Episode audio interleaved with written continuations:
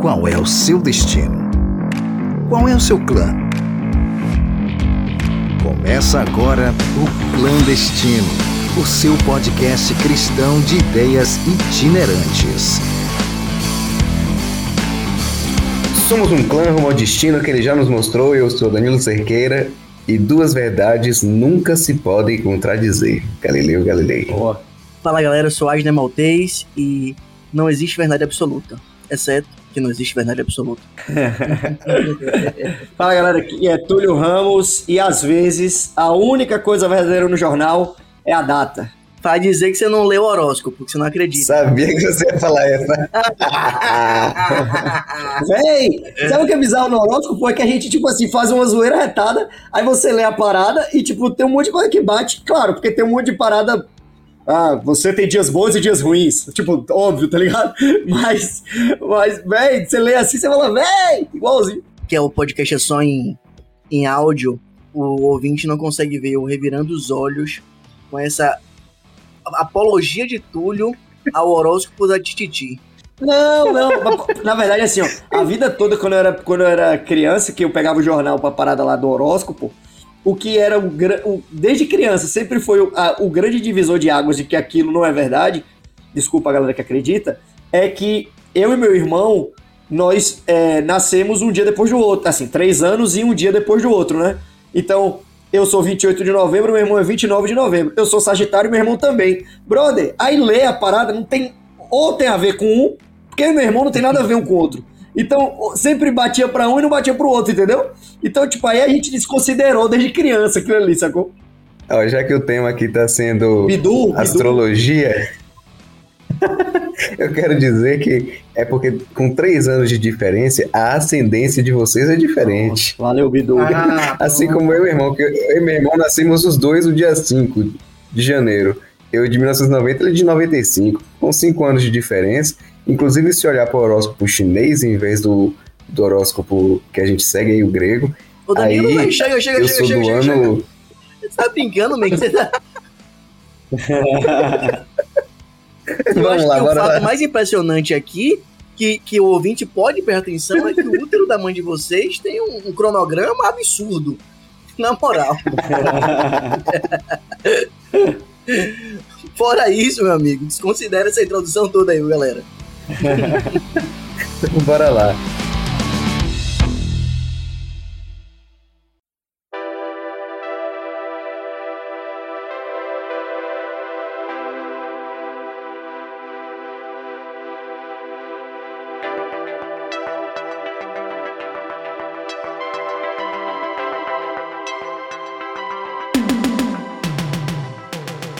Tá, bem. Ah, eu comecei aqui falando sobre é, se tem duas verdades, elas não podem se contradizer. E aí fica, fica a, a questão, né? O que, que de fato é verdade? Em, em tempos de fake news, em tempos de, de pós-modernidade, tudo isso aí, tanto clichê que a gente sempre tem repetido e repetido. O que, que é verdade? Aqui agora é pano pra manga e, e dias de É, discussão. velho, dá pra falar muita coisa, né, velho? Tipo assim, o, o que é que de fato é, sacou? É que assim, se for pelo, pelo conceito né, de verdade, é aquilo que está intimamente liga- ligado a tudo que é sincero, verdadeiro e, por fim, é a ausência de mentira. Que é au- autêntico, seria isso? Também pode ser, mas às vezes uma coisa. É, porque uma coisa que, que é de fato autêntica, ela não pode ser falsa, não pode ser Aham. mentirosa. Ela tem que ser correta. Então, a autenticidade e, e verdade, é, acho que são coisas que podem caminhar de mãos dadas, né? E uma coisa seria, algo seria autêntico e deixaria de ser autêntico depois? É, a autenticidade ela é constante ou ela é, ou ela é momentânea? É, olha, tá, eu vou caindo aqui pra um, pra um negócio meio. meio loucos. A minha origem de formação humanista, ela me ensinou de que simplesmente não existe uma verdade. De que existem verdades. É, se eu trouxer isso para minha profissão atual, a do direito, vão existir três verdades. A minha, a da defesa e a verdade dos fatos. Então, é, essa multiplicidade A gente, mas aí a gente cai na minha frase. Duas verdades nunca podem se contradizer. Então, ne- nesse seu caso aí, existem três versões, não três verdades. E aí tem que se provar. Tem uma verdade, né? O direito vai ter que provar, dentre as três versões, o direito vai provar a verdade. E aí a gente já cai nesse debate filosófico, é isso? né? É exatamente isso.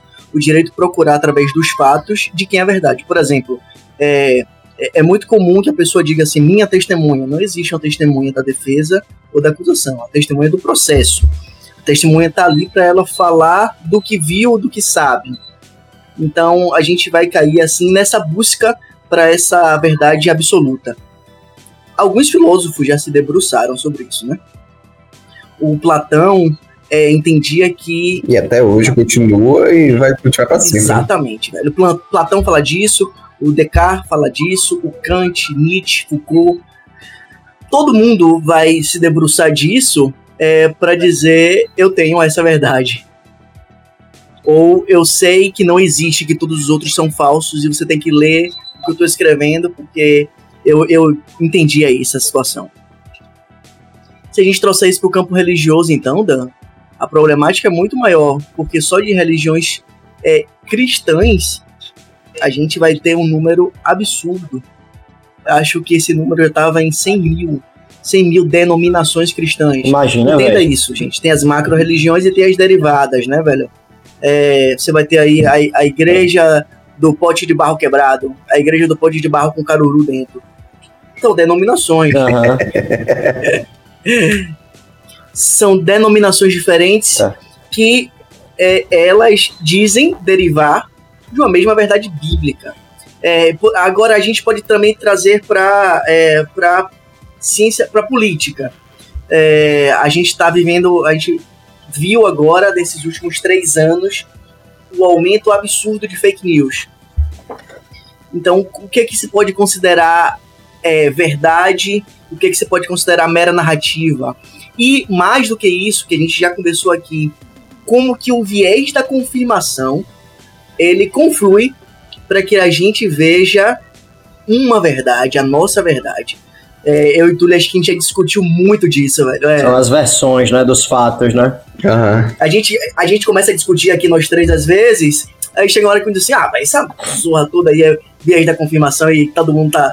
Todo mundo tá errado todo mundo tá certo. Não, e o negócio, agora assim, no, no nosso caso aqui dos três, a maioria tem que estar certo, entendeu? Então, como geralmente eu e a Adna tá concordando aqui, tudo em É, minoria. a maioria mandou é, soltar Barrabás, né? Mas beleza.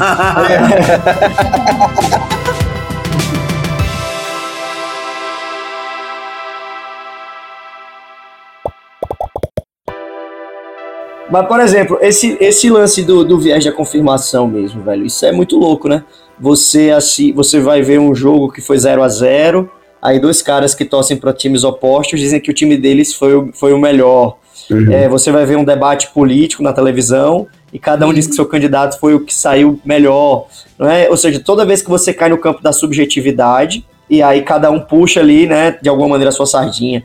É, a gente falou há pouco, né, dos últimos três anos a gente tem visto um- uma era assim de, de, por exemplo, de, de fake news, talvez pelo por ter sido cunhado mais recentemente o termo, né? Porque você vai pegar a história da humanidade, dependendo de qual lado você estava lá do muro de Berlim, cada um tem uma, tem uma visão, não é? Durante toda a história, é, inclusive a gente vai ter, já que a gente falou de teologia, a gente vai ter alta crítica que vai dizer que a versão defendida pela Bíblia é, é uma linha, mas que não é a única, né?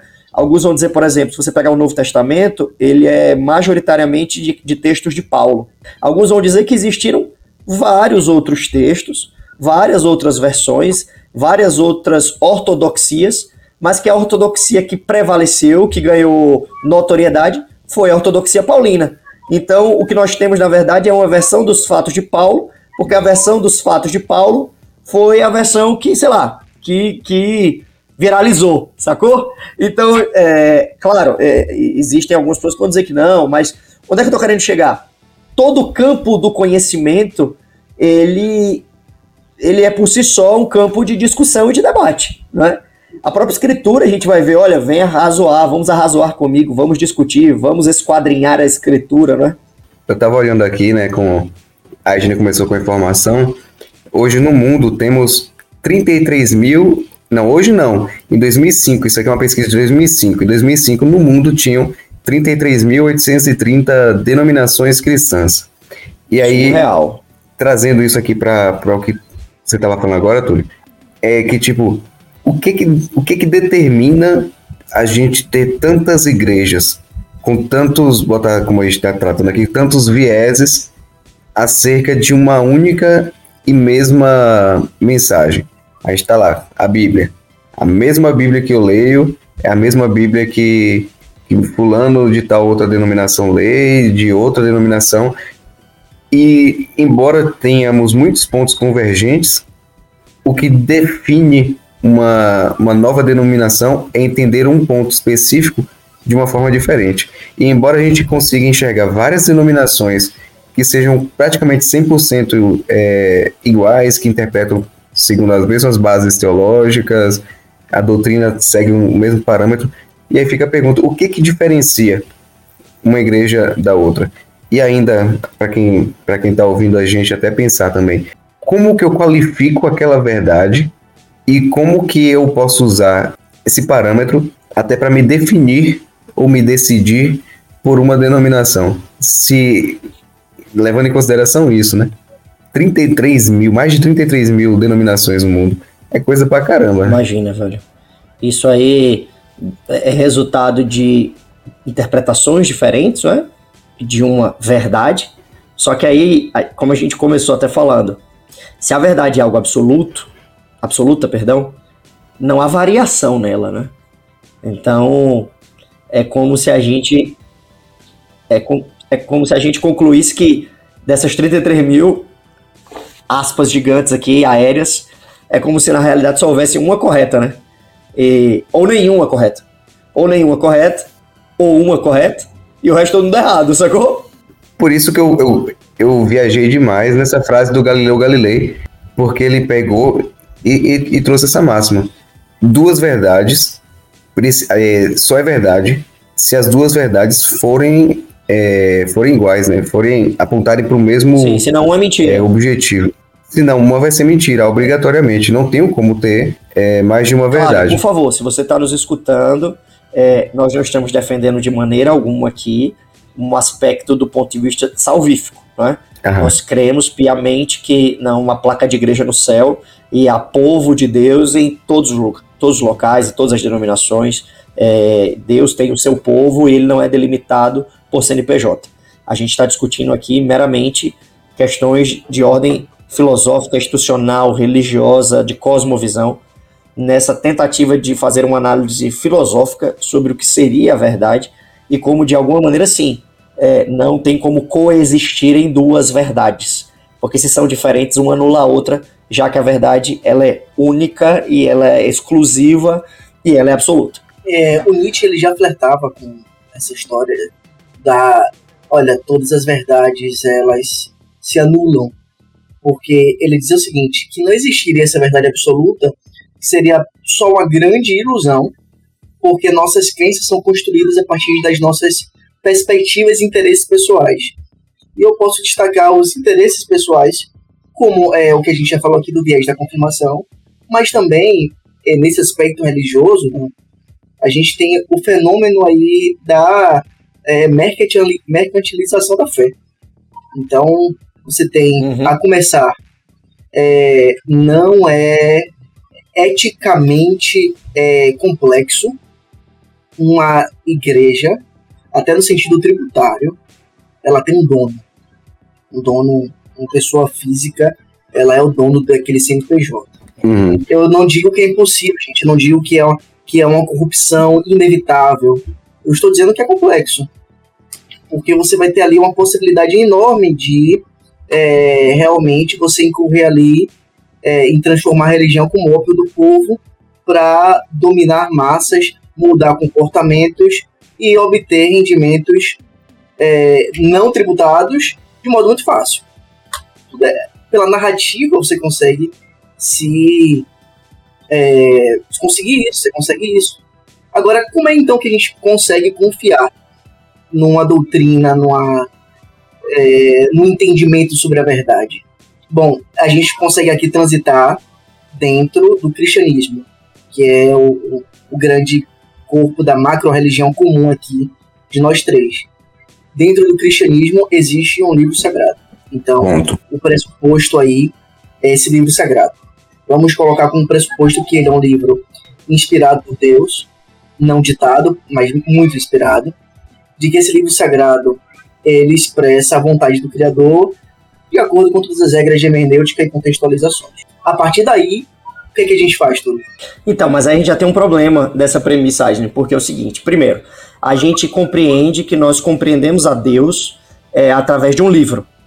Deus É. não escolheu um cálculo matemático, né? Ele escolheu é, humanas e, e- e- e linguagens, né? Então, o que acontece? Todo leitor usará as suas lentes da cosmovisão para ler o texto. Mesmo que ele tente levar em consideração o contexto histórico, o contexto literário, não é? contexto teológico, ainda assim ele usará a sua lente Uhum. no seminário de teologia, uma frase que é muito comum de ser ouvida para os estudiosos da área de interpretação bíblica é que todo tradutor é um traidor.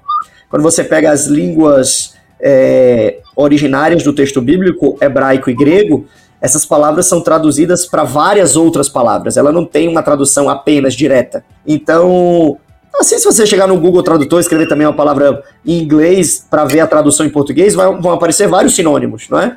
Então, da mesma maneira, o hebraico e o grego acontece isso. E Só que o cara que está traduzindo, ele coloca as suas preconcepções nessa tradução naturalmente. Né? Então, Claro. vou dar um exemplo aqui. A, a tradução mais utilizada no Brasil para a Bíblia é a tradução João Ferreira de Almeida. João Ferreira de Almeida era um padre. Então, naturalmente, é, eu não estou dizendo que é, é- é caso pensado, mas evidentemente ele tem uma cosmovisão e na sua tradução há uma série de preconcepções ali. Aí você tem a King James, que já é de uma outra visão. Aí você tem as traduções mais novas, N- é, nova tradução da linguagem de hoje, nova versão transformadora, nova versão internacional. Você tem o ápice de ter uma mensagem, Mensagem. da Bíblia, né? Que é o próprio Eugene Peterson fazendo a sua versão da Bíblia. Então, olha, a gente está com ah, a ferramenta para compreender a verdade divina, só que essa ferramenta que nos foi dada, ela permite, vamos dizer assim, que eu utilize as lentes que eu quiser para ler esse texto. Não é? A letra pode ser gigante, mas as lentes da mente, elas vão além da fonte e do tamanho da letra, né?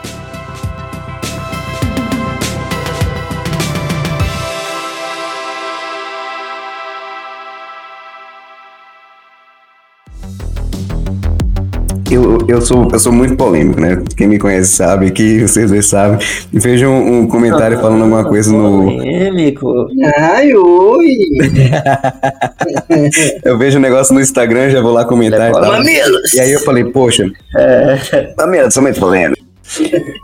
e aí, tipo, eu vi que o Instagram realmente não é um bom lugar pra isso. Agora, é, voltei pro Twitter e que maravilha aquele ambiente. Ah, ambiente lá é ótimo saudável, muitas discussões a amigáveis. décima geração, lugar de paz ali, é quase uma igreja. E aí, eu tava até comentando com vocês no, no outro dia. É como é, é, tipo, os coaches da teologia agora, né? Então são pessoas desigrejadas que se assumem como pastores de igrejas virtuais, né? O, o cara não tinha nem igreja, a igreja do cara é o YouTube, né? E aí, tipo, dentro desse, desse mo- momento lá, a gente começa a ver a, a fragilidade da teologia, né? mo- No herdando agora como é que as pessoas encaram e, e estudam isso, e aí já dá até uma explicação do porquê tantas denominações e, e tal. Justamente pela, por essa ambiguidade. E o que que eu faço, por exemplo, e que você também pode fazer? A gente não, não, não, não, não é tão fácil assim, por exemplo, estudar hebraico, aramaico, grego, para poder ler a Bíblia no original e entender o, o contexto daquele, daquele texto, aquilo que está se, se dizendo, né? A não ser que você faça teologia, alguma coisa nesse sentido. Mas eu, é, eu por exemplo, comprei o dicionário de Strong, né? Tem uma Bíblia, um aplicativo para computador, para telefone e tal, que é, eu acho que é Tree Bible, de árvore, né? Bible Study Tree Bible. E aí é um aplicativo de tipo uma biblioteca de Bíblia. E aí dentro dela você pode baixar as Bíblias gratuitas, mas teve uma paga que eu achei que valeu muito o investimento, que é uma Bíblia que vem, você compra o dicionário de Strong. O que, que é isso? Strong foi um cara que ele pegou o texto bíblico e traduziu e ele traz o significado de cada palavra no original. E a vantagem de comprar isso é que eu, por exemplo, eu tô lendo aqui minha Bíblia agora aqui no, no telefone, leio aqui a palavra E o que, que ele quis dizer aqui? Eu clico na palavra e ele já me abrir a palavra grega original, onde que ela se encontra, né? o código que o Strong deu para ela e o significado dela. E aí, textos que são difíceis de entender ou que tenham alguma ambiguidade, algum sentido que possa gerar, por exemplo, criou a igreja X e a igreja Y, porque a igreja X entendeu aquele verbete com um significado e a igreja Y com outro. Qual a melhor forma? Eu, como, como um fiel, como uma pessoa que estou na igreja, ouço o pastor falar, então com essa Bíblia aqui já me dá uma ajuda, né? Que eu posso ler aqui o que, que ele quer dizer um termo X e Y, né? Então, o que, que eu quero dizer aqui? Que se a gente vai olhar a palavra, né, como o Túlio falou na, no original, eu consigo ter uma, um discernimento maior para conseguir alcançar essa verdade. Mas ainda assim, por mais que eu tenha ferramentas como essa daqui, que me dá literalmente o contexto original, por exemplo, alegria, quando ele está falando, vai, algumas vezes vai ser traduzido como bem-aventurado, outra vez é, como alegria mesmo e tal, e o que que difere e tal. Se eu começar a olhar esse, as coisas nesse sentido aqui, talvez isso me facilite alguma coisa. Por outro lado, também pode me gerar muito mais dificuldade e muito mais é, inconsistência, né, do, do entendimento Sim. do que, que é verdade em si. Pode até te enviesar, né, a sua, a sua leitura do texto, né? Eu, eu particularmente, apesar de ter algumas bíblias é, com notas de rodapé e comentários, por exemplo, nos meus momentos devocionais, eu tenho sempre preferido utilizar a Bíblia sem nota de rodapé, para que, de alguma maneira, eu não estou querendo ser né, espiritualizar. Não influência, né? É, não estou não tô querendo espiritualizar o negócio, mas para que, de alguma maneira, eu fuja dessa tendência acadêmica de procurar ali o detalhe histórico uhum. e, e, tentar viver as impressões do espírito, né, no momento que eu estou estudando ali o, o, o texto. Em outras palavras, a gente está percebendo aqui que o conceito da verdade, que há pouco falamos como algo que é inquestionável, absoluto, nós estamos percebendo que na prática ele é de difícil concretude, né? Ele parece estar o tempo todo numa perspectiva mais efêmera. Então, quando a gente falou aqui de religião, a Adner puxou o. É volátil, né? Volátil. A Adner puxou um, um gancho importante. Falou assim: não, olha, a verdade para nós cristãos é a Bíblia. Teoricamente, resolvemos o problema então porque agora a gente sai do campo da discussão e nós vamos agora para um único livro. Meu irmão, quando eu fazia, quando eu estava no seminário, meu irmão até brincava. meu irmão estudando na faculdade de direito, lendo sei lá quantos livros lá e falava assim, mano, não tem como seu curso ser difícil, vai ser só ler um livro só, né? não, não é bem assim. então, é, então, teoricamente facilitou então a compreensão, que é a Bíblia? Não, porque ela tem uma série de fatores e você tem uma série de lentes para ler esse esse livro, né? Para tentar chegar a conclusões sobre o que é verdade. Isso, inclusive, amigos, me lembrou uma parada aqui. A galera tem costume, né? De a cor do ano, a música do ano. e aí também o, aquele dicionário inglês, o Oxford, todo ano lança a palavra do ano. E aí em 2016 eles escolheram que a palavra do ano, né, a expressão do ano, seria pós-verdade. Então, quebrando já o ponto de vista da etimologia da. Já começa com um problema aí, né? São duas palavras, mas tudo bem. é, por isso que eu até corrigi para a expressão. Então, já quebrando o próprio conceito básico de verdade. Se o conceito básico de verdade é aquilo que é absoluto, se é pós-verdade, trazendo a ideia de que é, é, é, essa ideia absoluta ela pode sofrer variação com o tempo, com a circunstância, você mudou o conceito básico, né? Você mudou, você abalou o pilar né? E para ser bem sincero, em 2016, quando eu vi sobre essa palavra do ano, eu achei uma parada meio tosca, tipo, que parada nada a ver e tal. Uhum. É, ah, isso é resultado da pós-modernidade, sacou? Só que até esse lance, velho, Bauman vai falar que o prefixo pós tem a ver com crise. Então Bauman vai falar da pós-modernidade, ele vai dizer então que é a crise da modernidade. Sob essa perspectiva. É uma declinação, né? isso. né? Então, sob essa perspectiva, a pós-verdade seria a crise da verdade. E faz todo sentido. Faz todo sentido. Então, estamos diante, estamos vivenciando, eu, Aidner Danilo e você que nos escuta, a crise da verdade. Aquilo que era indiscutível, agora passou a ser pauta de discussão e de debate.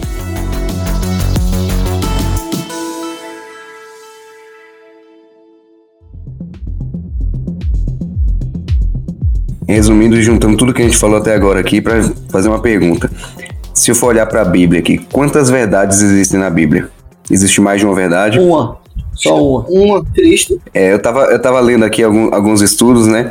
E eu vi que vários autores e vários teólogos chegam nessa mesma conclusão, de que existem duas verdades que salvam. E essas duas verdades, como eu falei no começo, elas têm que apontar para a mesma, pra mesma direção, né? Senão, senão não é verdade, senão vai ser uma mentira, né? Formada ali. Deixa eu ver aqui a, a, frase exatamente que eu falei no começo, né? Duas verdades nunca se podem contradizer. E quais são essas duas verdades? A primeira grande verdade que a Bíblia traz é que Cristo morreu por nossos pecados. E a outra grande verdade da Bíblia, a segunda grande verdade, que é necessária para que a gente tenha é, Cristo como a verdade, que é a ressurreição no terceiro dia. Essas duas verdades elas precisam estar coerentes e, e estar unidas para que a verdade absoluta exista. Se em algum momento da, do meu estudo, do meu entendimento aqui sobre, sobre Bíblia, tiver alguma, alguma deturpação nesses dois princípios, Cristo morreu e Cristo ressuscitou, então é, a minha teologia acaba sendo falha. Só que dentro disso daqui, ainda assim, eu vejo dentro do meio, no, não digo no mundo, né, mas até no meio cristão, é muita divergência, né? Porque, porque ainda assim existem aspectos dentro dessas, dessas duas verdades que acabam arrastando multidões, mas acaba sendo um contraditório dentro da, da, da verdade primária. E eu acho que isso é a grande consequência, né, que gera tantas igrejas. E aí eu trago mais uma vez a pergunta assim, como que eu faço de uma forma simples e direta para poder constatar a verdade de fato e quais, Cara, são, quais são os perigos, é... né? Tipo, para quem está nos ouvindo claro. aqui, a gente pode dar aqui parâmetros e, e diretrizes para auxiliar o, o, o, entendimento da verdade. Quais são esses aspectos? Eu acho que uma das chaves é justamente é, a gente ir para o conceito da palavra do ano que o Túlio trouxe de 2016. A pós-verdade e o que é que a gente faz com isso, né? Esse conceito da gente usar um pós-verdade é justamente a opinião, quando a opinião pública ela tem mais força e mais influência sobre a gente do que os fatos objetivos, os fatos comprovados. Ou seja, toda vez que a gente rejeita informações que são baseadas em evidências em favor das informações que são uhum. mais convenientes para a gente, que tem mais de, que vai mais de acordo com as nossas crenças pessoais, o que a gente pensa, o nosso background, nossa bagagem, aí a gente já está vivendo a pós-verdade. Então talvez essa aí seja uma das chaves para a gente ler o livro, ler a Bíblia. A gente tentar entender que aquilo ali não é um self-service de ideias, que eu não consigo é, pegar e dizer assim, hum, isso aqui se aplica, isso aqui não. Existem métodos hermenêuticos. Certo. Que acho que a gente consegue falar aqui por alto aqui um pouco disso aqui, né? Que que... Tudo me é lícito, mas nem tudo me convém. Boa. E a gente ah. levar em conta o contexto histórico, é, que é o período, quem escreveu, para quem escreveu. O Túlio já falou aqui, a, a Bíblia não foi escrita para mim. Às vezes era, uhum. era, uma carta de Paulo para Timóteo. Era, é, era um juiz escrevendo as crônicas dele, o que aconteceu com o rei. Então a gente tem uhum. essa tendência de achar que a Bíblia circula em volta do nosso umbigo, que nós somos o grande sol uhum. no sistema solar de Deus. Não é bem por aí. É, é, um cara chamado Copor, um cara chamado Copérnico disse que o mundo gira em torno do Sol, não é em torno de você não. É. não de você. E eu acho que ainda, Dan, eu vou lhe dizer uma coisa aqui. A gente tem um, um desafio maior ainda, né, na leitura da Bíblia, que é nem é a Bíblia, velho, é a leitura mesmo. Tem gente que não sabe ler. Tem gente que realmente tem uma dificuldade interpretativa absurda. A gente é, tinha um, mudou aqui em Salvador, que era um negócio que assim que eu ficava indignado quando eu passava por aquilo. E, e lia, né? É, dizendo que 85% dos soteropolitanos não eram analfabetos funcionais, ou seja, era uma quantidade super expressiva de gente que não consegue ler um texto e dizer o que o texto está dizendo. Sim, eu me lembro de um, um, um case de um, um case que você ainda pode achar aí no YouTube de um cara que dizia que a Bíblia estava incentivando um pastor, suposto pastor. A Bíblia estava autorizando ele ao adultério. Lembra disso, velho? Hilário. Pega a mulher do seu adultério. E aí, como era, como era, como era, Dan? É isso. Lembra aí. Pega a mulher do seu irmão e adultera. O que, que um acento não faz? Aí o repórter, velho. O repórter não, pô. É e adúltera. E, E o cara cara do- do vivo, marido da mulher, diz, né? "Sim, É, é mesmo, né? Pagava. Então a gente vai ter alguns gaps mesmo de, de perda do sentido, né? Você vai ter todos esses hermenêuticos, mas vai ter também uma grandiosa dificuldade de leitura. Leitura mesmo, leitura básica. Além disso, essa enviesação é, de eu tentar confluir a Bíblia para meus próprios interesses. É, e aí, amigo? Aí, amigo, isso é pa- muito parecido com números, sabe? Com o número, a estatística, você consegue distorcer para que ela se torne uma verdade conveniente para o que você quiser. Sim, é verdade. Cara, é, é, é um tema extremamente extenso na realidade, né? Que a gente está abordando aqui. Mas vocês estavam falando sobre essa, essa questão da verdade, e aí eu me lembrei de um autor chamado é, Santo Agostinho, que ele tem um livro chamado Confissões. Santo Agostinho nasceu ali no norte da África e foi um, um padre católico. E ele tem esse livro que é um livro maravilhoso, muito bonito. Santo Agostinho se converte depois de um determinado momento da sua vida, vivia de maneira muito dissoluta, e ele faz essas confissões a Deus, e é extremamente poético, muito bonito. E tem um determinado momento ali nas confissões que ele traz uma ideia, sabe, muito bonita assim. Ele vai dizer que Deus é o único que não é mutável. Deus não muda. Deus é sempre bom, Deus é sempre esperança para nós, Deus é sempre abrigo, Deus, Deus é, é- ele não muda. E se a verdade é um conceito que deveria ser primariamente imutável, É sempre perfeito, é tudo é perfeito. E a perfeição, é, é- essa perfeição, ela, ela reflete a verdade. verdade. digamos assim. Não sei se eu tava na escola ou eu tinha acabado de concluir na escola. Acho que alguma coisa nesse, nesse meio Sim. tempo daí. E a gente tava conversando sobre as leis, né? E ela falou assim: ah, não, mas as leis, elas. é, elas podem mudar e elas são corrigidas. E isso ela me falava no- no- no aspecto de conversa acerca até do, do decálogo. Como se houvesse uma necessidade de correção dos Dez Mandamentos e que possivelmente essa correção teria acontecido no Novo Testamento. Tipo, no Antigo Testamento era assim, agora é assim. E se a gente para para entender e olhar, por exemplo, como os autores do, do Novo Testamento lidam com a questão da lei, ela permanece igual. Porque ela jamais vai poder mudar, né? Porque Paulo, eu acho que é Romanos 8, não vou lembrar o verso exato, ele vai falar, vai fazer o comparativo com a lei. A lei é santa, justa e boa. E são características exclusivas de Deus. E a gente pode pegar e, substituir a verdade, ela é pura, justa e boa, assim como Deus. Se ela não segue esses aspectos, aí ela vai ter uma possibilidade interpretativa, logo essa verdade deixa de ser absoluta. E uma verdade absoluta, ela pode se tornar uma mentira. Então, em essência, a característica de Deus, por ser 100% bom, ele precisa ser 100% verdadeiro. Isso aqui, isso aqui ele agrega, né? Todo, Sim. ele precisa, obrigatoriamente, Precisa ou não precisa? ele precisa ser verdadeiro. Qualquer coisa fora disso daí, se eu coloco qualquer possibilidade de Isso. subjetividade dentro Aham. de qualquer aspecto de característica divina, quer seja, por exemplo, na lei, quer seja no, no comportamento e na forma como ele se apresenta para nós, se tiver qualquer possibilidade de interpretar, pode ser isso ou aquilo, existe uma, uma variação de verdade, logo é uma mentira.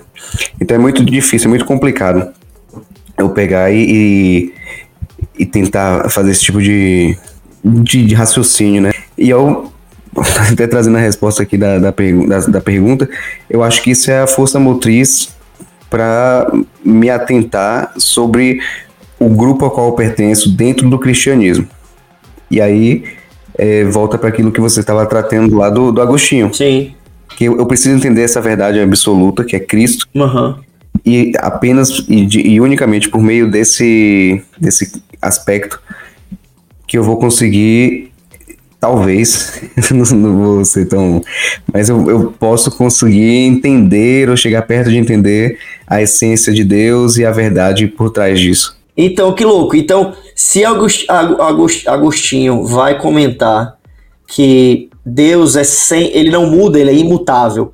E a gente partiu da premissa inicial ontológica, etimológica, filosófica, teológica, de que a verdade também o é, e o único que é imutável é Deus, porque eu e você mudamos toda hora. A gente fala assim: ah, eu não penso mais assim, ah, eu mudei de opinião, ah, eu queria ter 20 anos e ter a cabeça que eu tenho hoje. Essas frases super clichês de pessoas que estão em constante mudança, porque nós estamos em constante mudança. Tem uma frase do, do Chico Science que ele fala: um passo e já não estamos mais no mesmo lugar, não é? Então, é, Einstein fala de uma ideia na cabeça e essa cabeça já não é mais a mesma, né? Já tem um outro tamanho. Então, nós estamos em constante mudança. Mas se a verdade, para ser verdade, não pode ter mudança, Agostinho vai concluir nas suas confissões de que a única verdade existente é Deus. Só Deus é a verdade apenas Deus, exclusivamente Deus é verdadeiro. Então, vou falar algo aqui talvez seja forte para você que está nos ouvindo. Você não é verdadeiro. Jamais. Eu não sou verdadeiro. Danilo e Agile não são verdadeiros. O único que é verdadeiro é Deus. Apenas Deus é verdadeiro. Só Deus é a verdade. Então, você está em busca da verdade, então você necessariamente está em busca de Deus. Porque só Ele é a verdade. Só ele é imutável, só ele é constante. Sabe? Então, essa lógica, ela ela quebra a pós-verdade. A pós-verdade só é uma realidade em uma circunstância onde Deus não é o personagem principal. Porque se Deus é o personagem principal, a pós-verdade não existe. Porque não há crise da verdade, porque não há crise em Deus. Sacou? Quando a gente olha sobre essa perspectiva filosófica e teológica, filosofia e teologia são primas, então é, não há crise da verdade quando a verdade é Deus. Agora, quando no lugar de Deus eu escolhi outros fatores para serem o que é verdadeiro, então há sempre pós-verdade, porque há sempre crise da verdade.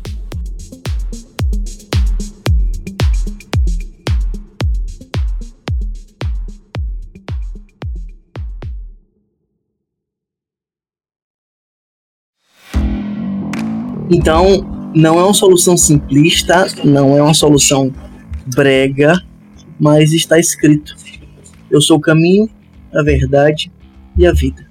E aí uma outra máxima ainda para concluir aqui, que está sendo tão repetida de forma errada, né? E conhecereis a verdade, a verdade vos libertará.